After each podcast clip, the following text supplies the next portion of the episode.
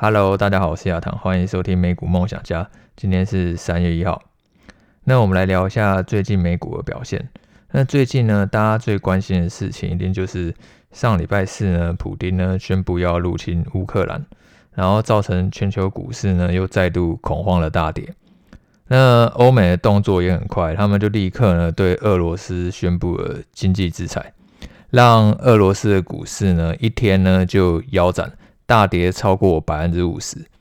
美元兑卢布呢也从一美元呢兑八十元的卢布贬到一美元兑一百一十元的卢布，贬幅呢是高达百分之三十七。不管说是股市或者汇市呢，都面临一个急剧的下杀。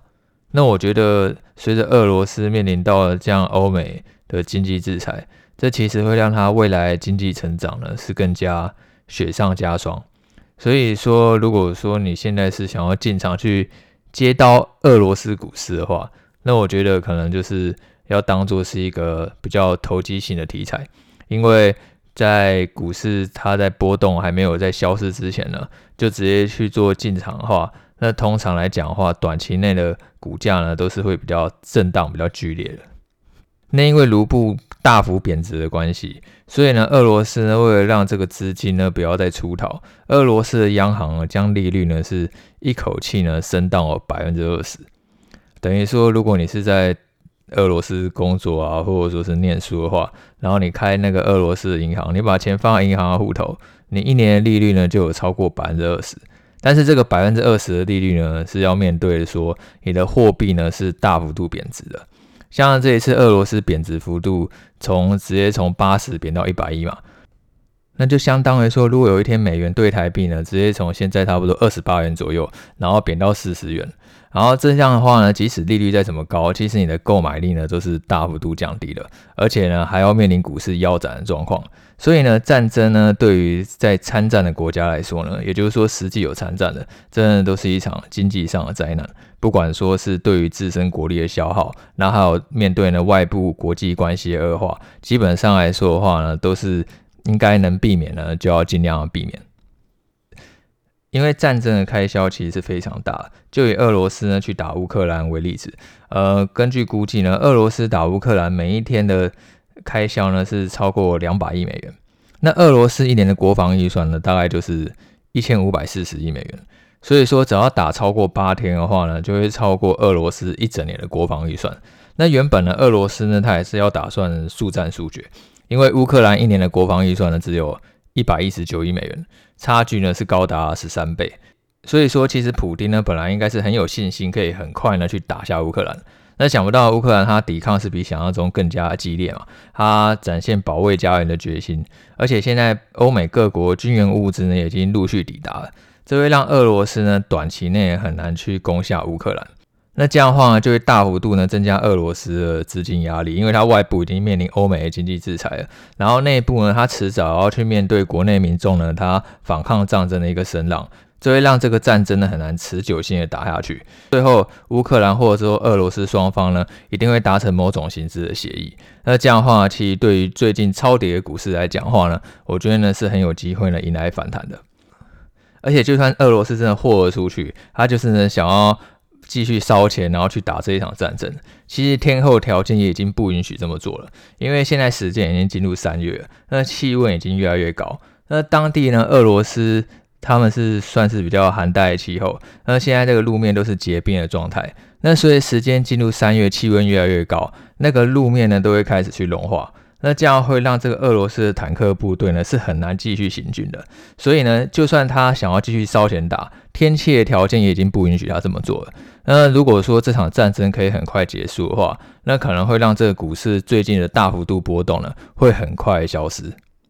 其实以估值来讲的话，目前标普白指数它预期本一比差不多就是十八倍左右，那这个已经是低于过去五年平均了。换句话说的话，如果你是投资标普五百指数的话，现在估值呢是比过去五年平均水准呢还要便宜的，所以我觉得再加上现在市场的气氛其实算是非常的恐慌。那通常投资者都讲，大家都在很恐慌的时候呢，股市就越容易反弹，因为大家都一片看空的时候，那股市呢反而就会开始渐渐的上涨，反而很容易迎来一个反转点。现在股市呢，其实我是觉得还蛮有吸引力。那从历史上来看呢，也是如此。一旦呢战争正式开打了，几乎都是股市的起涨点。像是一九六四年的越战，然后一九九一年的波斯湾战争，还有二零零一年的阿富汗战争，还有二零零三年的伊拉克战争，或者说比较接近的，就是二零一四年俄罗斯入侵乌克兰的克里米亚。那几乎呢都非常的巧合，就是只要正式开战，那股市呢就会开始上涨。因为股市呢，它都是在跌那个不确定性，它最怕的就是你要打不打，然后呢，在这个过程当中就会拖得比较长。那一旦真的开打，那等于说最坏的情况就发生嘛，不然说你还要再怎么样？因为等于说股市它已经先反映先前的不确定性了。那等到呢，真的这个不确定性已经成为现实，那股市呢，反而是很容易呢，就是会重回上涨的轨道。那接下来情况还有可能更坏嘛？例如说，现在可能有些新闻在报说，俄罗斯想要动用核武啊。那我觉得俄罗斯会不会去动用核武这件事情，其实是不太需要担心的。一如果他本来就没有打算要动用的话，那本来就不用担心嘛。那如果他真的动用核武的话，然后导致爆发第三次世界大战，那我觉得担心也没有什么意思，因为那时候可能这时候全球文明真的是会整个倒退了。那其实那这样的话，你我想你投资应该不管投资哪一个国家的股市，应该都已经没有什么用了。那时候呢，活命呢是最重要的。那我们在上一集呢，我有讲到说，其实我很喜欢一个经理人叫彼得林区嘛。那彼得林区呢，在一九九零年的时候，他还在做那个基金的经理人。然后那时候呢，美国爆发了波斯湾战争。那当时的气氛其实跟现在是很像的。因为呢，那时候大家都觉得，呃，只要这波斯湾战争爆发的话呢，一定会导致呢股市大幅度的衰退，而且当时的情况比现在更糟。因为现在的话，其实美国只有对俄罗斯实施经济制裁嘛，美国本身呢是没有直接参战的，对于美国国力的消耗呢，其实是非常的小。但是在一九九零年波斯湾战争的时候，美国是直接参战的，他是直接呢要跟伊拉克呢去打一场战争，他会直接去派士兵还有武器过去，所以说对于美国国力的消耗呢是更加直接的。那那时候呢，其实大家都担心说，这个波斯湾战争如果爆发的话呢，股市呢可能会继续暴跌，暴跌超过三分之一。那时候当时的彼得林区呢也觉得说，这场战争呢应该会持续的非常久，是一场战争的灾难。但是呢，他同时也想看到说，就是那时候股市已经是乱跌一通了，很多股票呢都被严重的低估，所以说他反而呢趁机而去大幅度的买进股票。那后来事情大家也都知道嘛，一九九一年呢，波斯湾战争正式的爆发，结果道琼指数呢当年反而上涨了百分之二十五，股市呢反而是没有下跌的。所以说，一旦说市场气氛异常的悲观，觉得说这个世界好像要毁灭，好像要末日了，那其实站在投资的立场来讲话，反而呢都是会是一个很好的机会。而且我觉得像这一次俄罗斯跟那个乌克兰开战，然后导致呢。欧盟呢跟俄罗斯的关系呢更加紧张。说真的，对于美国来讲话，可能反而是一件好事，因为呢一直以来呢欧洲呢都很依赖俄罗斯的能源，像是天然气的话呢，欧洲呢就百分之四十呢是来自俄罗斯进口的。那如果说因为俄罗斯入侵乌克兰这件事情的关系，导致欧洲跟俄罗斯的关系更加恶化，那这样话他们会很自然就是。会往美国呢更加靠拢，那美国呢可能就可以借此出口更多的武器，然后还有天然气到欧洲，让欧洲呢去降低呢对俄罗斯的依赖。虽然战争本身呢是很残酷的，但是对美国来讲的话，它可能反而是可以从中获得更多利益的。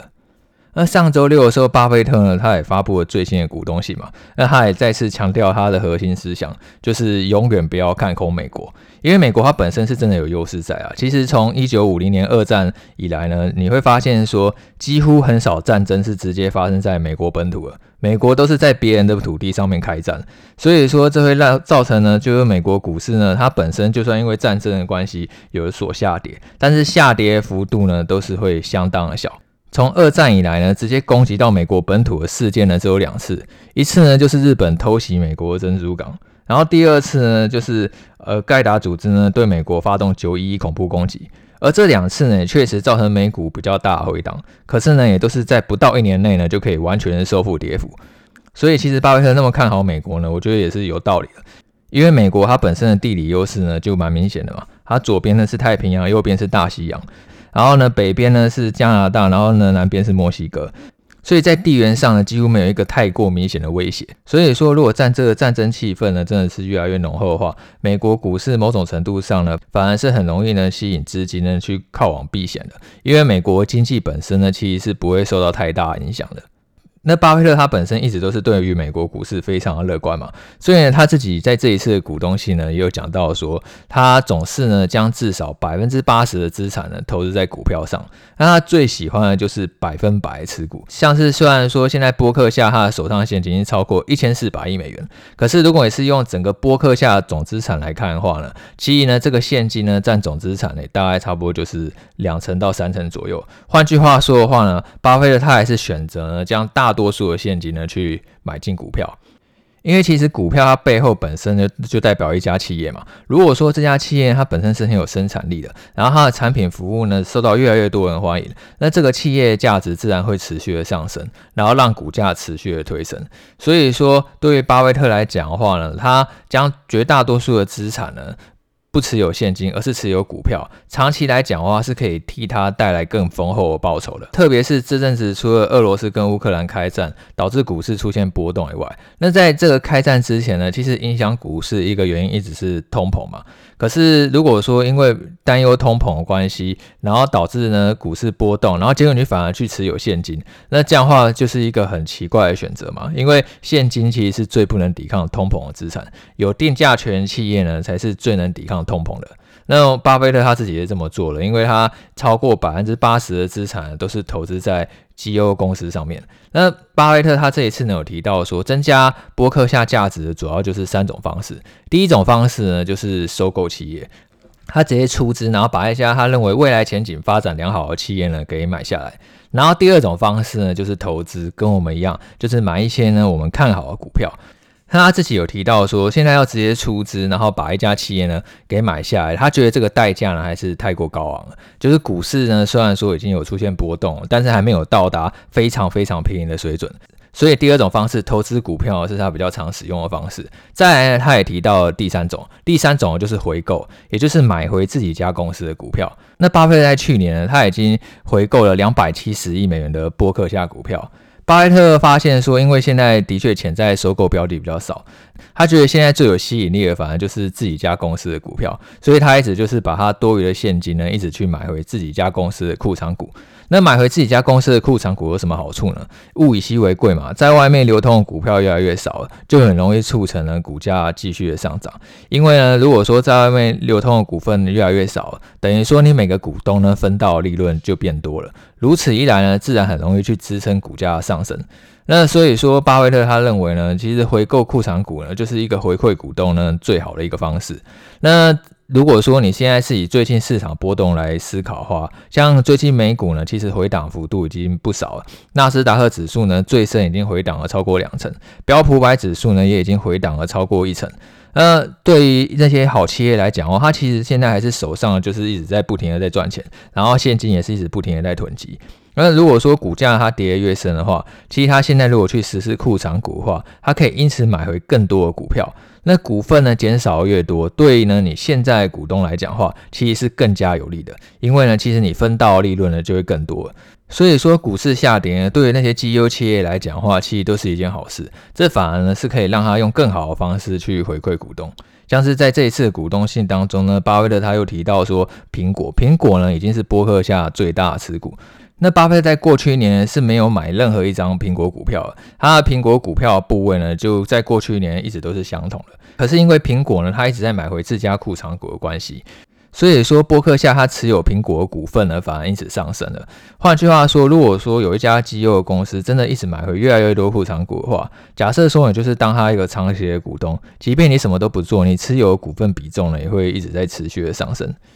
以波克夏来讲话，它原本呢是持有苹果全部股份的，大概是百分之四点七。但是因为过去一年苹果它一直在买回自家股票的关系，即便说波克夏它没有花任何一毛钱呢去买苹果的股票，但是它现在呢却持有苹果全部股份的大概是百分之五点五。那如果说未来呢苹果它真的又一直在实施库藏股的话，那波克夏它还是可以不花一毛钱，它就可以持有苹果公司越来越多的股份的比重。所以呢，你自己在投资其他公司的时候也是一样。假设说这家公司呢，未来前景还是很看好的话，啊，现在呢却又一直在买回自家公司的股票，对股东来讲呢，其实都是一件好事情，代表说你持有这家公司的股份比重呢是会越来越高的。那再来回答一下听众的提问：家家有本难念的经。亚堂你好，谢谢你用心的讲解，我有回去听第十三集。其实每一集都有听，但是看账面亏损，真的平常听的都会忘光光。呃，对啊，有时候看了亏损呢，就会容易丧失理智，然后做出一些不理性的判断。投资呢，一定要有自己一个进出场的原则，然后坚守原则呢去做进出，这样的话呢是有助于你做出一个更理性的决策。聊个比较不严肃的事情，这集也有听到呢，亚堂帮老婆投资，老婆跟你一样是退休的状态嘛？呃，我其实我太太呢也是家管，那我就帮我太太呢去管一些钱，然后帮她买台股。那最近呢，台股其实是比美股呢强非常多嘛，所以呢，变成说买台湾股票呢，反而是比美国股票呢是很容易赚钱的。所以呢，我最近的日子呢就比较好过一点。在我跟老公的理念呢很不一样，我跟老公自己也是军工退伍，退伍后呢，我自己在做网拍。但因为疫情加上竞争激烈，收入没有比以前好，小孩出生经济比较压力大。我叫老公再回忆呢，他很不愿意，想在外面领个两三万的薪水就好。因此有一些摩擦，觉得他想太少，没有以家庭未来为考量。当初亚堂要退休，有遇到家庭的纷争吗？或者说是投资观念跟另外一半有出入吗？只是想聊聊，怕也是自己太偏执，想要听听别人的意见。他已经四十岁了，我觉得一个月两三万呢，风险很大。他目前想要当业务，如果有触犯个人的隐私呢，可以不用回答。呃，我觉得如果你今天想要退休，或者说是转换跑道啊，例如说你说你老公要去当业务嘛，那有另外一半支持呢是很重要的。那因为其实每一个人他的那个资产的状况都不太一样。然后他每一年的收入有多少，还有开销有多少，其实每一个人的条件都是不太一样的。我觉得呢，彼此之间应该要先沟通清楚，说，呃，双方他的那个财务目标的差异到底是什么？你可能要跟你老公讲说，为什么对金钱的部分呢，没有什么太多的安全感？那这个不安全感来源是什么？可能说，例如说你的目标呢是想要有一栋房子，可能只是举例，例如说你可能想要有一栋房子，然后呢，你期待呢资产应该要有多少？但是呢，你老公他本身的财务目标呢，可能又是什么？他可能觉得说，他觉得现阶段呢，他已经满足了。然后呢，再呢，你们可以去彼此呢沟通，讲说，哎，那这样的话，我目标的那个资产应该有多少？然后我们现在每一年的收入来源呢有哪些？可能你是退伍的，所以你本身会有一些退伍金或者退休金等等，然后再加上说，哎，盘点一下现在手上的总资产的部位有多少？每一年呢，来自呢股票或者说是股息等等的投资收入又有多少？然后呢，我现在呢，可能例如改去做业务，或者说是去做其他的工作，那预计呢，本业收入可以有多少？然后最后呢，再算一下说，那预计的开销会来自哪些？呃，养小孩的教育费，然后呢，房贷还有车贷等等，这些都算得清清楚楚之后呢，呃，比较可以知道说双方差异的点到底在哪里，然后呢，就可能可以呢去做出一个就是比较那个理理性的决策。而不是说可能大家只是在感情上用事，然后呢去做讨论，这大概是我自己这个经验啊。就是最重要就是要把自己，然后还有跟家人呢未来的财务规划呢一定要讲清楚，然后双方呢一定要尽量做好沟通，因为呢有的时候如果你像这种算是人生一个蛮重大的决策嘛，因为呢，你不管说要会不会换工作，或者说是要去退休，假设说没有家人或者说是另外一半支持的话，我相信对方其实一定都是会很不快乐的，因为双方一定要互相合力协心呢，才会有一个更美好的家庭生活。那最后宣传一下，三月六号呢，我在台北呢有一场新书的分享会，然后呢，三月十二号呢，则是礼拜六呢，我在高雄呢又有一场新书的分享会。另外呢，我出了那个新书《美股景观的实战选股攻略》呢，电子书的版本呢也已经正式在各大通路上架了。我把新书分享会，然后还有电子书的连接呢，都放在 Podcast 的资讯栏，大家可以去看一下。呃，如果呢说你想要购买电子书的版本呢，或者说报名这礼拜天的台北新书分享会，或者说是下礼拜六的高雄分享会呢，都可以在 Podcast 的资讯栏里面呢找到。那也期待呢在新书分享会呢见到大家。好，那今天就这样喽，拜拜。